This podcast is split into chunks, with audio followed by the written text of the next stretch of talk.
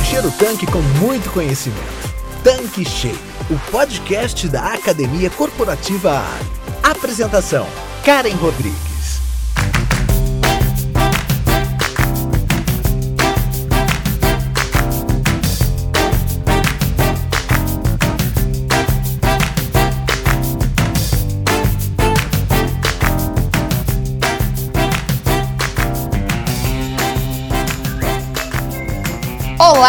Olá, tudo bem com você? Seja bem-vindo, seja bem-vinda aqui no nosso canal Tanque Cheio, o podcast da Academia Corporativa Ali.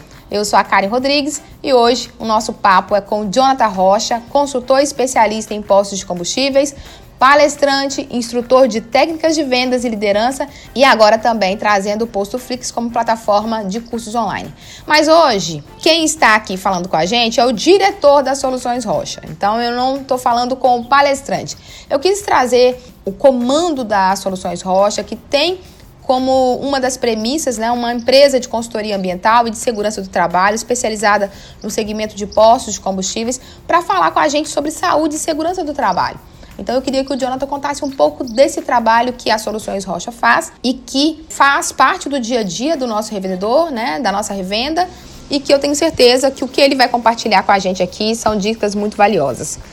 Jonathan, seja bem-vindo novamente aqui na bancada do Tanque Cheio. Eu tenho certeza que o conteúdo de hoje vai arrasar. Oi, Karen, que bom que eu tô aqui, viu? Que bom estar aqui novamente com vocês.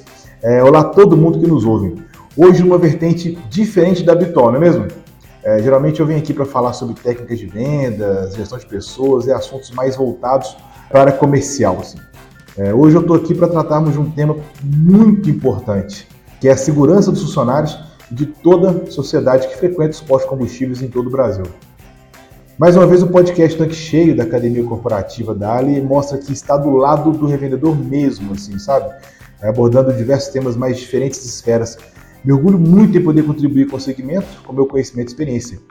Sou ouvinte do podcast Tanque Cheio, já falei com você sobre isso, é, e reforço o que já disse em outras oportunidades.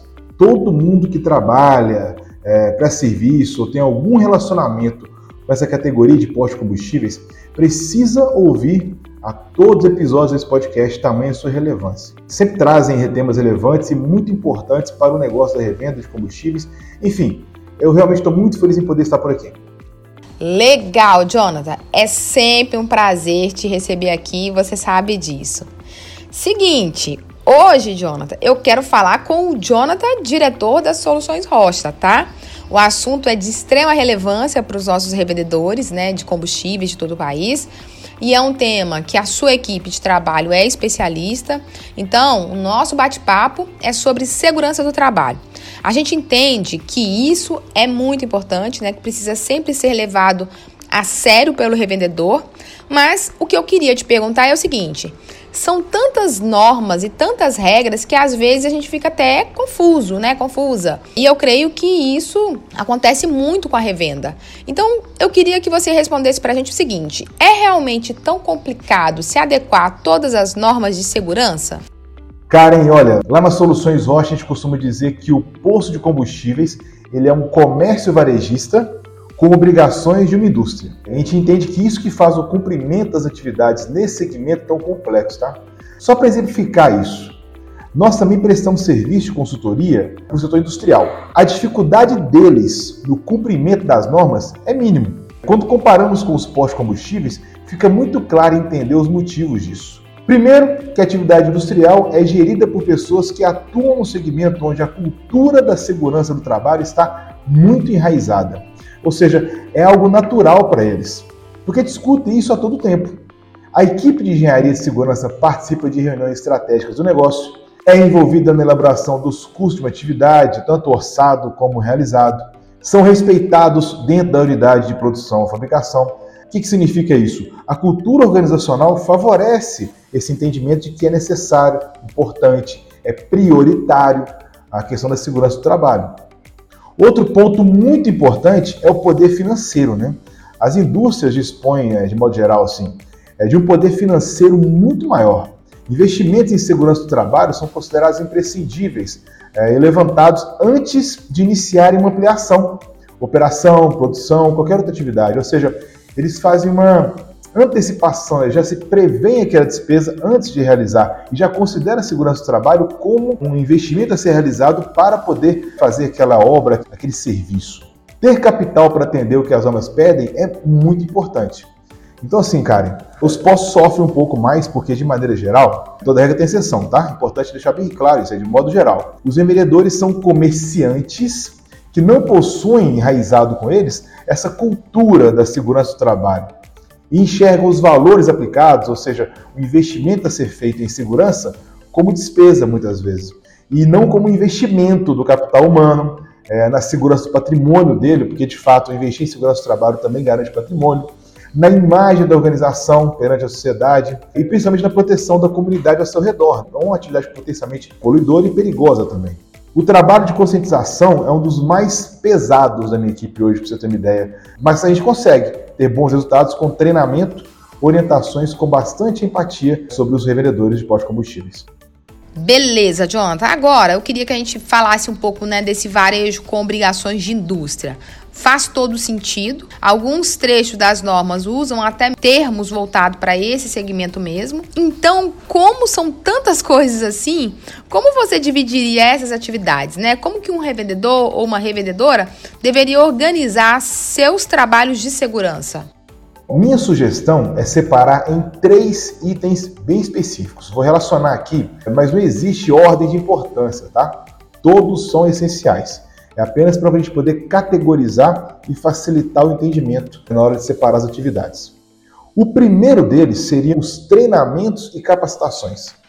Existe, cara, uma série de treinamentos obrigatórios para execução de trabalhos no posto de combustíveis. Desde quem atua na pista o tempo todo, como frentista, por exemplo, né? até para quem vai realizar um serviço de jardinagem durante uma tarde. Esses treinamentos têm que ser de acordo com a atividade que ele vai exercer, certo? O segundo passo seriam as documentações. A segunda etapa, a gente trataria dos documentos obrigatórios. Os documentos são muito mais do que papéis ou arquivos para serem guardados e usados só quando tiver fiscalização, sabe, Karen? É importante que sejam bem redigidos, com base em estudos técnicos, medições realizadas com critério, quando necessário.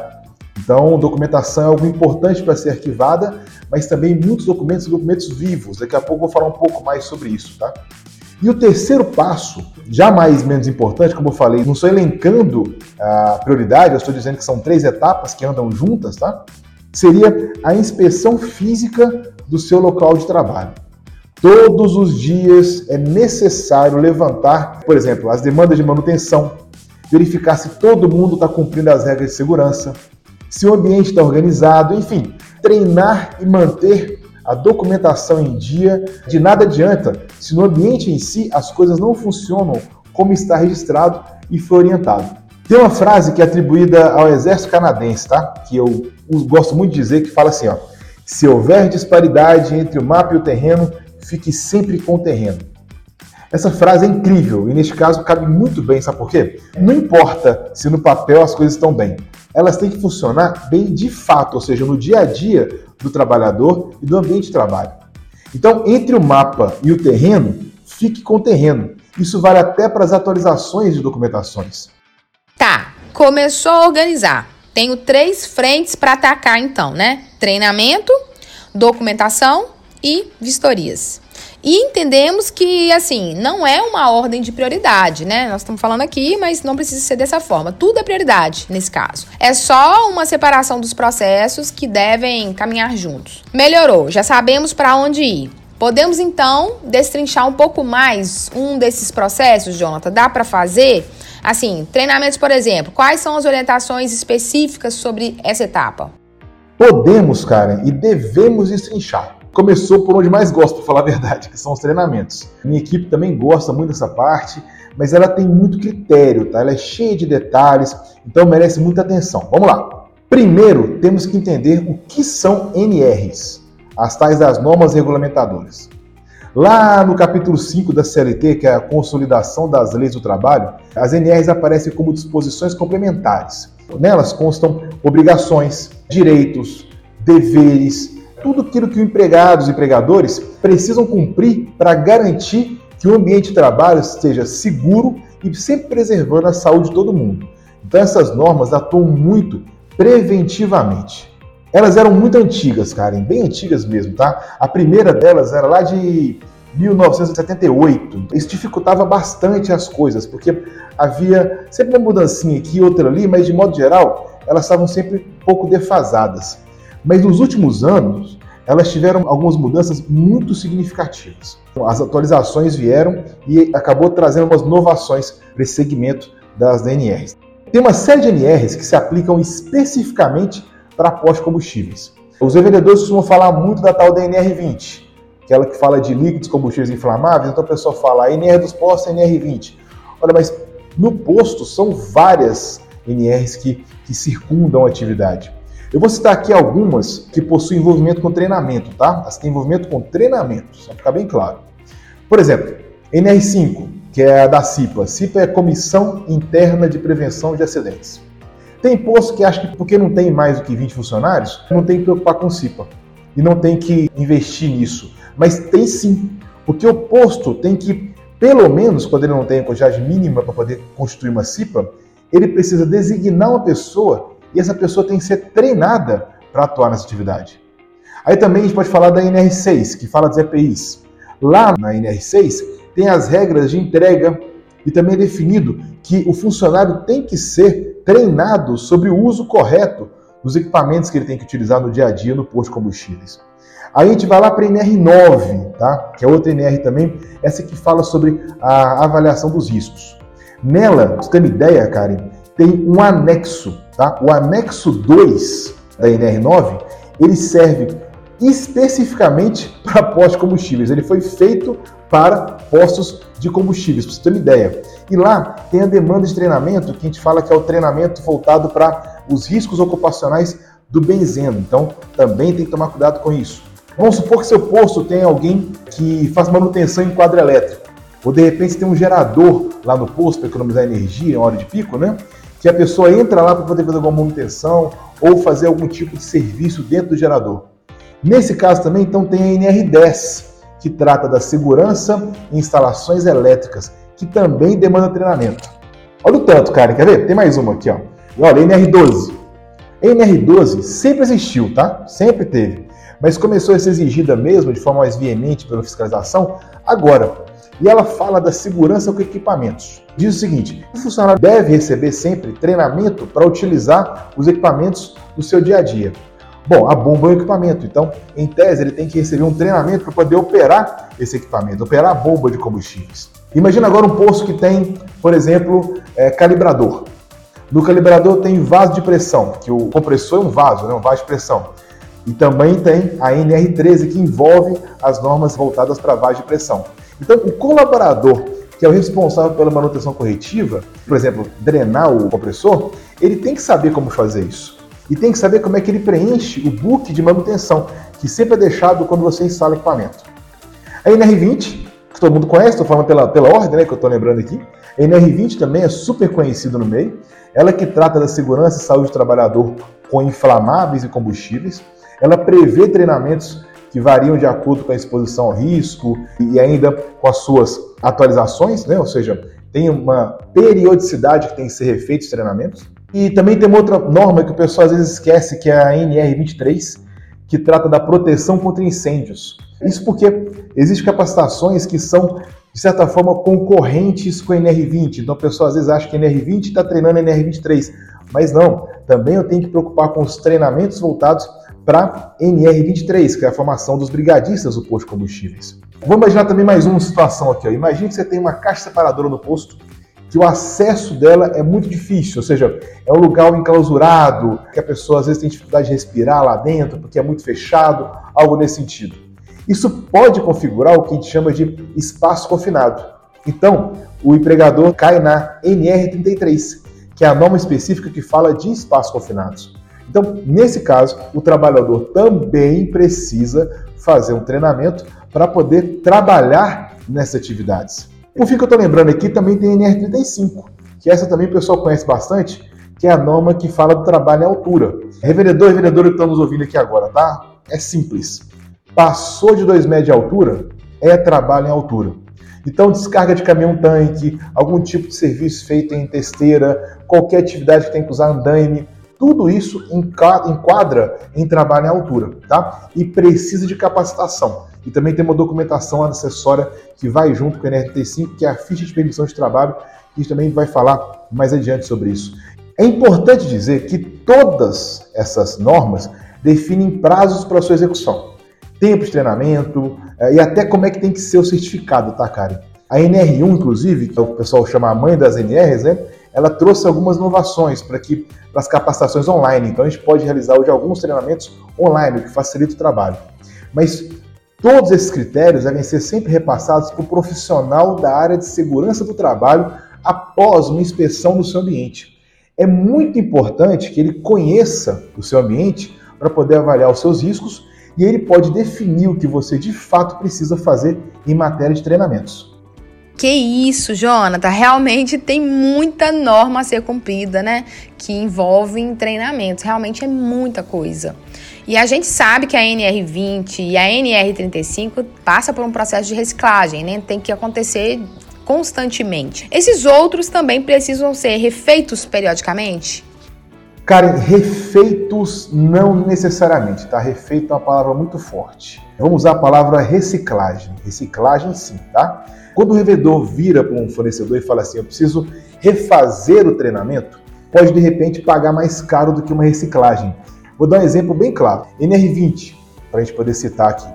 O treinamento que os frentistas têm que fazer, que eles realizam, e aqui eu vou dar uma generalizada, tá, Karen? Porque, de novo, quem tem que avaliar esse tipo de treinamento é o engenheiro de segurança ou o técnico de segurança, é o treinamento intermediário. Ele varia de 12, 14 ou 16 horas. É, isso vai de acordo com a classe do empreendimento e é aí que vem a pegadinha da história. Tem obrigação nesse treinamento de 12, 14 ou 16 horas de conteúdo prático. A atualização ou reciclagem do treinamento da NR20, ele de modo geral, ele é bienal, quando você usa ali as classes 2 e 3, que é o que o posto mais utiliza, tá?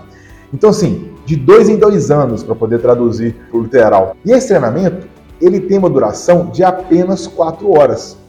E não consta nessa reciclagem a obrigatoriedade de treinamento prático, entende? Ainda tem a vantagem da NR1 permitir que o treinamento seja online, essa reciclagem seja online. Claro, obedecendo critérios. Tem muitos critérios para capacitação online, tá, cara? Não é simplesmente chegar e fazer, não.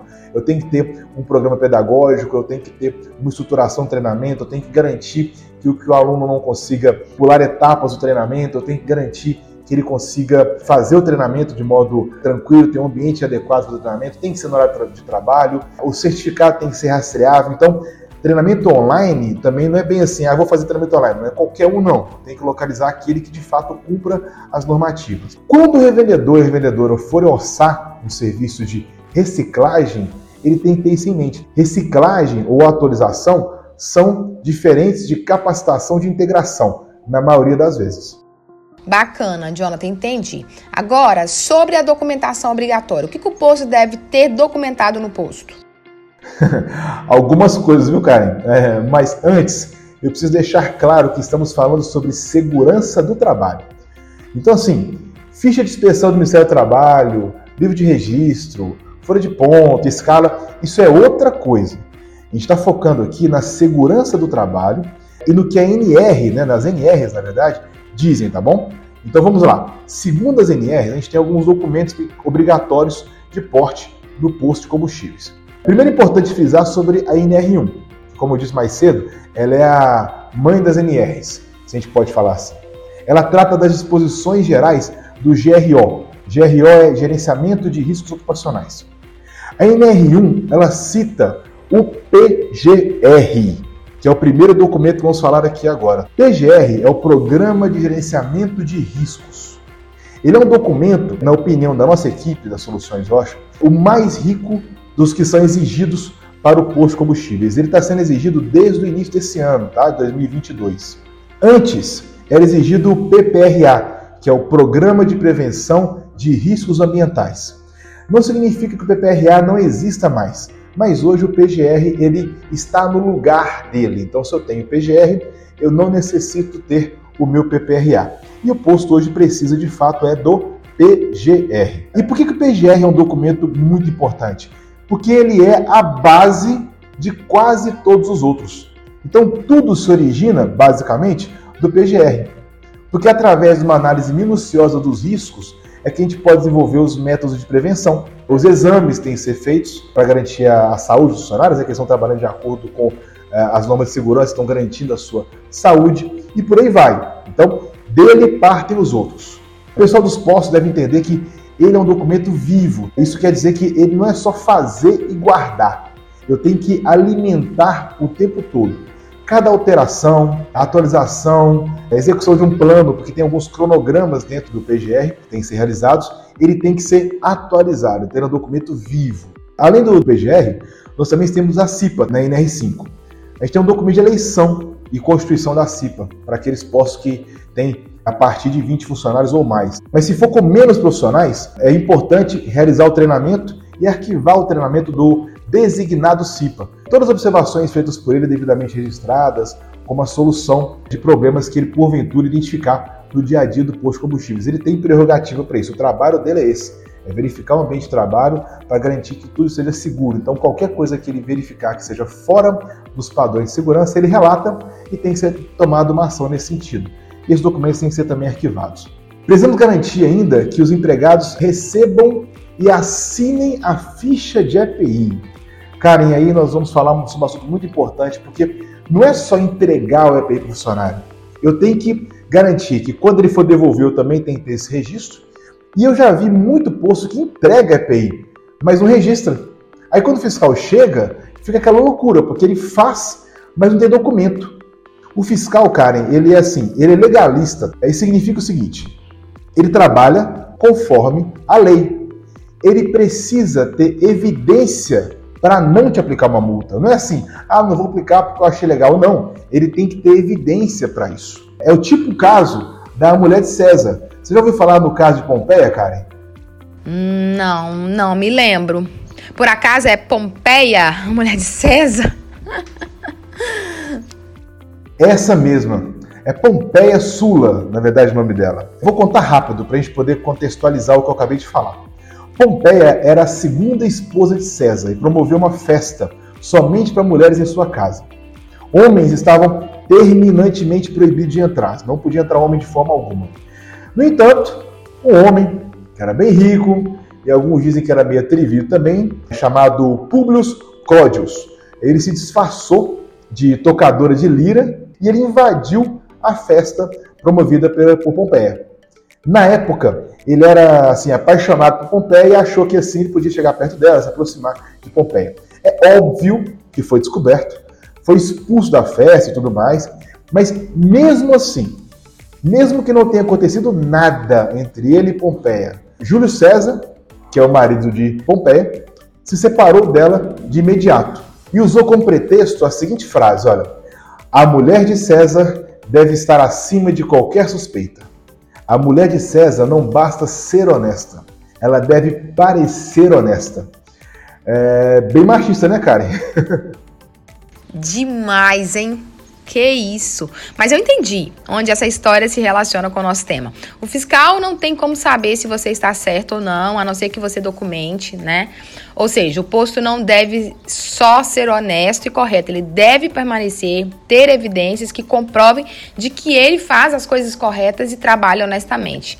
É isso, né, Jonathan? Exatamente isso, Karen. O, legalista, ele tem que cumprir a lei.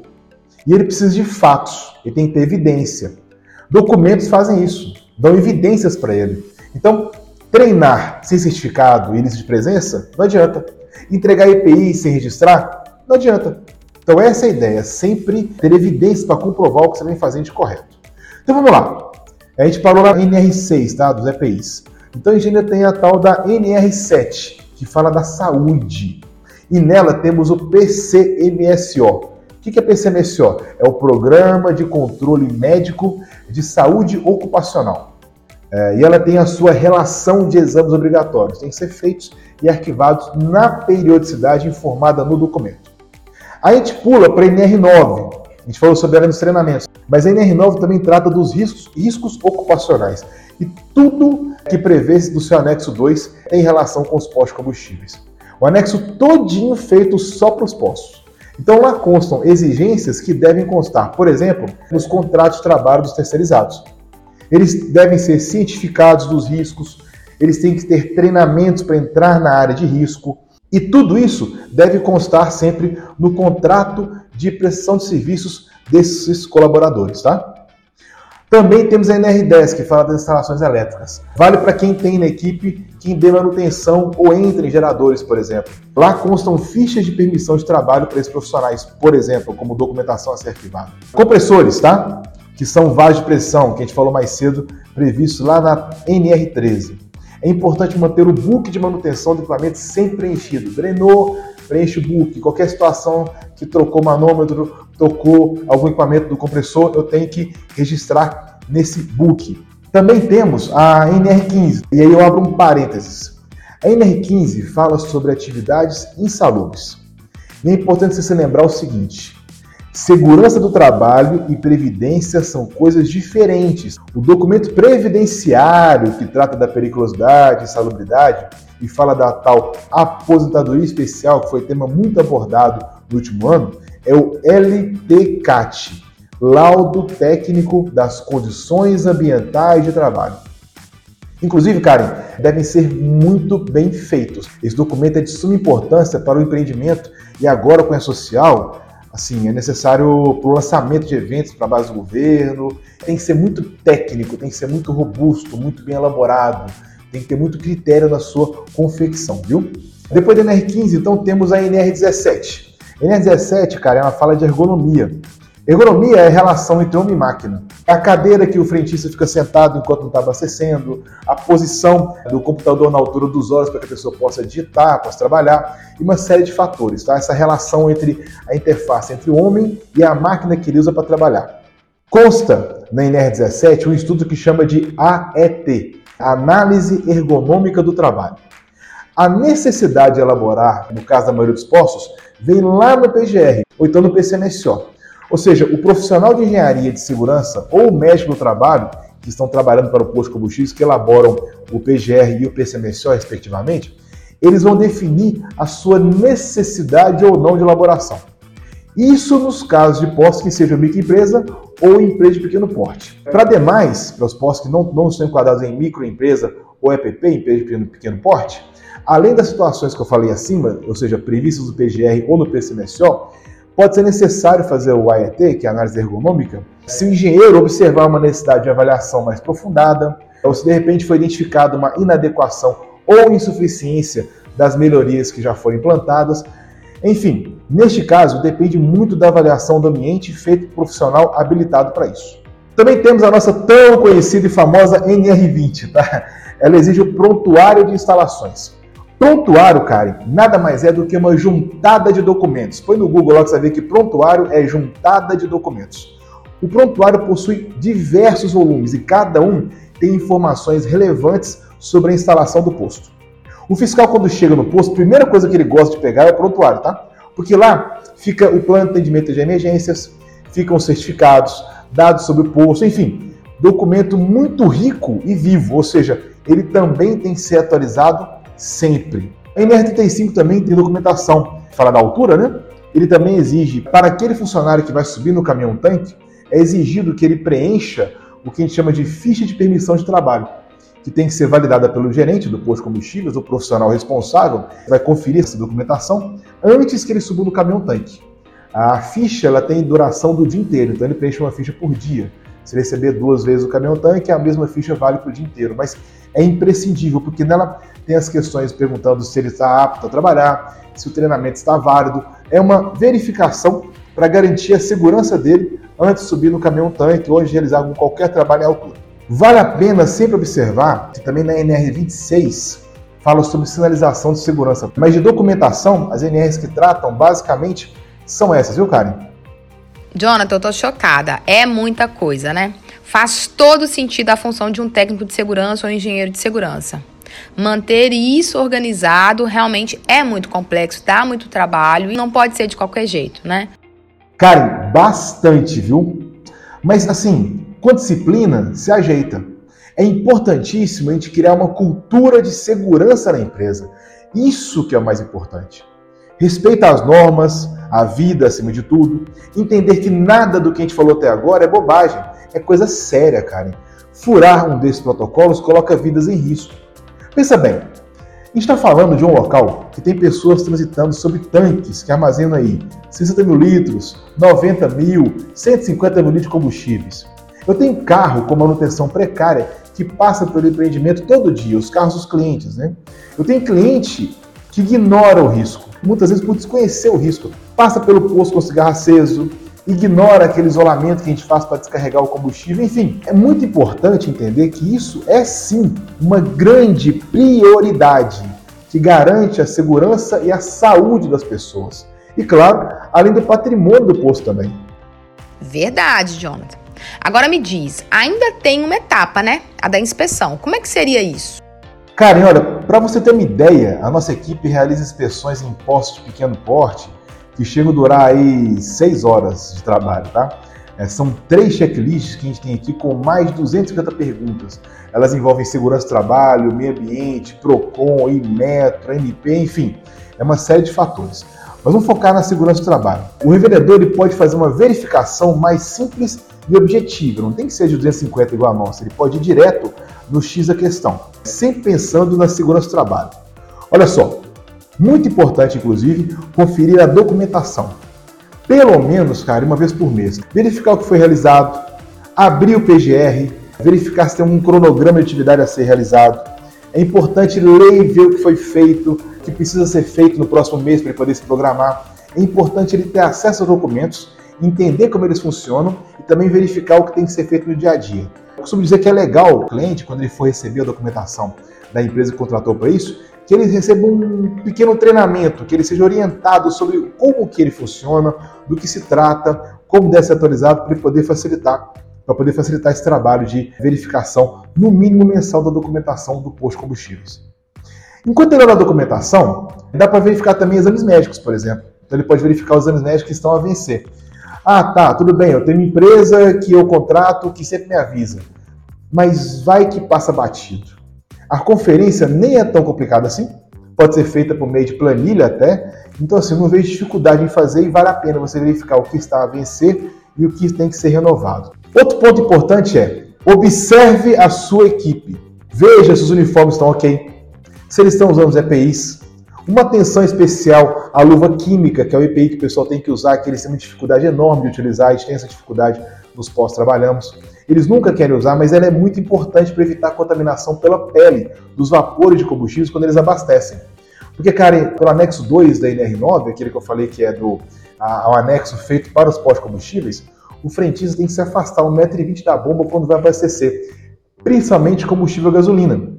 Só que tem hora que não tem como, ele tem que abastecer vasilhame, é certificado pelo metro, claro, ele tem que abastecer moto, tem veículos que se ele soltar o bico e se afastar, ele vai cair, a pessoa deve saber aí, Uno Mille, Belina. Então, esse tipo de situação ele tem que ficar próximo. Então, o que vai protegê-lo quando ele está próximo é a luva química, e ela tem um período de ser repassada. Tem algumas são de duas em duas horas, outras são de quatro em quatro horas, então ele tem que sempre se acostumar com isso. Então, vale a pena o revendedor, o gerente, ficar muito atento nesse sentido. Outra coisa importante, observe as cadeiras que o pessoal usa na pista. Vamos falar da NR24 agora. A NR24 trata das condições sanitárias e de conforto. E ela exige, por exemplo, essa cadeira colocada lá fora da pista. Aproveitando que eu estou falando sobre a NR24, a gente também tem que citar sobre as condições sanitárias do posto de combustíveis. Então, é importante verificar se os banheiros que são destinados aos funcionários estão sempre limpos, com sabonete líquido, papel toalha na papeleira, não pode ter toalha normal, tem ser papel toalha, chuveiro aquecido, se o vestiário que ele usa para poder colocar seu uniforme está limpo, se os armários que são aqueles armários que têm especificação de tamanhos, com subdivisões, eles estão é, fechando certinho. Você tem um banquinho lá para a pessoa poder sentar e poder calçar seu, sua bota, amar seu sapato. É legal também verificar, aproveitando que estou falando da NR24, se a copa está limpa, com condições de armazenar o alimento do funcionário, né? E também se tem condições de aquecer esse alimento para a pessoa poder almoçar quando eles almoçam na empresa. Ser um lugar adequado para que eles façam essa refeição, ou seja, uma mesa com cadeira. É importante frisar nesse caso também, Karen, que se a empresa for de grande porte, a empresa de segurança do trabalho pode determinar que seja necessário ter até um refeitório. Então, empresas maiores, um refeitório, que tem que ter nesse ambiente de trabalho, tem umas regras específicas para isso. Importante observar também em todos esses ambientes ainda a ventilação do ambiente, se a iluminação está ok, são pontos serem verificados nesse checklist que o próprio revendedor pode fazer, revendedor ou vendedora pode fazer. Eu também queria ressaltar aqui, Karen, dar uma olhadinha na sinalização da pista. Se a placa de controle de velocidade está lá, eu tenho que ter uma placa sinalizando, olha, é 10 km por hora, 5 km por hora. Geralmente coloca 10 km por hora, né, que a gente coloca na pista de abastecimento, para a pessoa poder saber que aquela velocidade é limite daquele ambiente de trabalho. Se o pessoal está usando aquela faixa, faixa refletiva no uniforme, ou então aquelas que a gente compra na loja GPI, né, porque pode estar tanto fixada no próprio uniforme, como pode ser aquela faixa que você compra na loja GPI para poder utilizar. Se eles estão se afastando da bomba quando abastecem, sempre que possível, né? lembrando que é, alguns vasilhames, moto e alguns veículos não permitem isso porque o bico pode soltar, pode cair, até piorar a situação. Então é importante que eles se afastem sempre que possível. Se eles estão isolando corretamente o caminhão-tanque na hora da descarga, a descarga de combustíveis é um dos momentos mais perigosos do posto de combustíveis. O transbordo, ou seja, esse transporte de combustíveis do caminhão-tanque até o tanque do posto de combustíveis é um momento muito perigoso, tem que ser controlado, as pessoas têm que saber o que fazer, respeitar o isolamento. Se os prestadores de serviço que trabalham no posto têm contrato, se eles estão de acordo com o anexo 2 da NR9, que tem algumas especificações nele que tem que constar nesse contrato. Importante também é sempre, sempre colocar a segurança em primeiro lugar. Não permitir que o pessoal abasteça veículos com cliente fumando na pista, ou então com veículo ligado. No GNV, quem tiver GNV na pista aí, ó, lembrem-se de desembarcar todo mundo antes de abastecer, aterrar o veículo, se afastar do veículo quando for abastecer, principalmente da parte traseira dele, e sempre, sempre pense na sua segurança e na dos outros como prioridade absoluta, sempre.